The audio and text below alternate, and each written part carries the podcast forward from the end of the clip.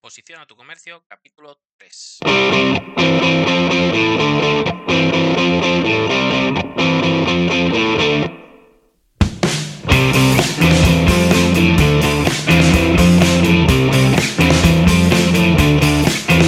Bienvenidos y bienvenidas a Posiciona tu comercio, un podcast que habla de SEO local para dar a conocer a los dueños de negocios locales las herramientas para que crezca su visibilidad en Internet y con esto también aumenten sus ventas. Mi nombre es Juan Carmón y este es el tercer capítulo, en el que veremos cómo rellenar la ficha de Google My Business. Ya sabemos lo que es la intención de búsqueda y factores de posicionamiento. Hoy hablamos de la primera fuente de datos que comentamos que usa Google para recoger los datos de tu negocio, y es la ficha de Google My Business. Estos datos son los que nosotros proporcionamos de nuestra empresa. Conoceremos cómo crear un perfil en esta plataforma, entender las ubicaciones y ver la configuración.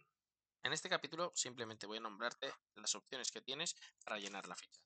No voy a hablar de ninguna profundidad porque esto lo voy a dejar para cada capítulo. Dejaré cada opción y la explicaré en detalle.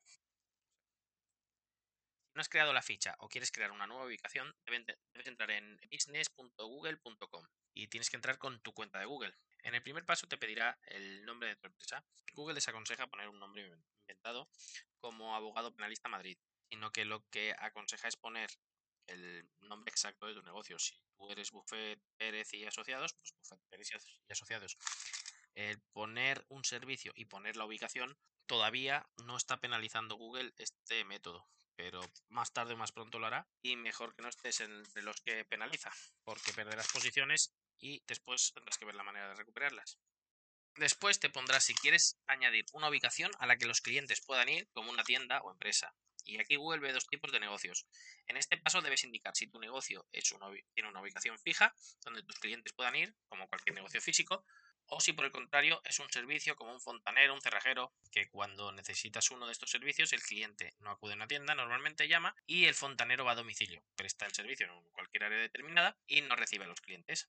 Dependiendo de esto, al rellenar la ficha, si le das que no tienes ubicación física, te pedirá un área en el que ofrezcas tu servicio. Y si le das que si tienes la ubicación, te pedirá la dirección de este negocio.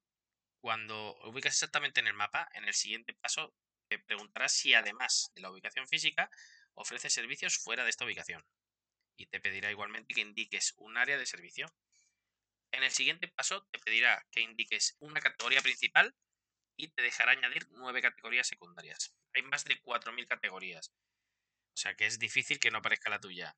Y además, después, después de la ficha se podrá modificar. Este paso es muy importante porque si te equivocas en la categoría, no habrá manera de que te encuentren los clientes potenciales. En el siguiente paso, tendrás que añadir un número de teléfono y una web. En el caso de no tener, puedes indicarlo. El Google My Business te da la opción de crear la web desde la misma plataforma. Es muy simple, añadiendo las fotos de la misma, de la misma ficha y los textos, es como lo añades. Mejor eso que nada. Eh, y con esto finalizaría la configuración inicial. Después, Google te envía una carta con una numeración para verificar la ficha. Y una vez verificada, tienes disponibles todas las opciones de la ficha. La mayoría de veces te envía una carta, aunque hay otros métodos de verificación. Y la carta tarda unos 13 días en llegar. Una vez entres en tu perfil de My Business, en negocios, eh, vas a todos los negocios que tienes en tu perfil. Si tu negocio tiene varias tiendas, se incluyen en un grupo de ubicaciones. Cada grupo de ubicaciones es un negocio. Y si solo tienes una tienda, solo habrá un grupo de ubicaciones con una sola ubicación. Cuando tengas esto configurado, entrarás en el panel de inicio de tu perfil de My Business. Te voy a hacer un pequeño resumen de todas las opciones. Eh, veremos a la izquierda donde está todo el menú. Tienes primero el inicio, que es una especie de resumen de todo lo que tienes, estadísticas, etc. Después están las publicaciones, que es lo mismo que las redes sociales, aunque se puede optimizar de una mejor manera para que te encuentren. Eh, después tienes información, que aquí es donde añadirás todos los cambios, ¿no? todas las modificaciones.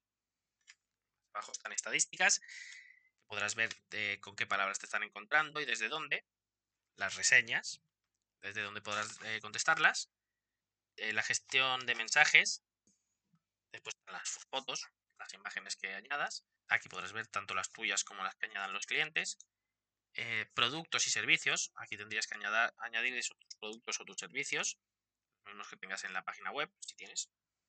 Después está la opción del sitio web.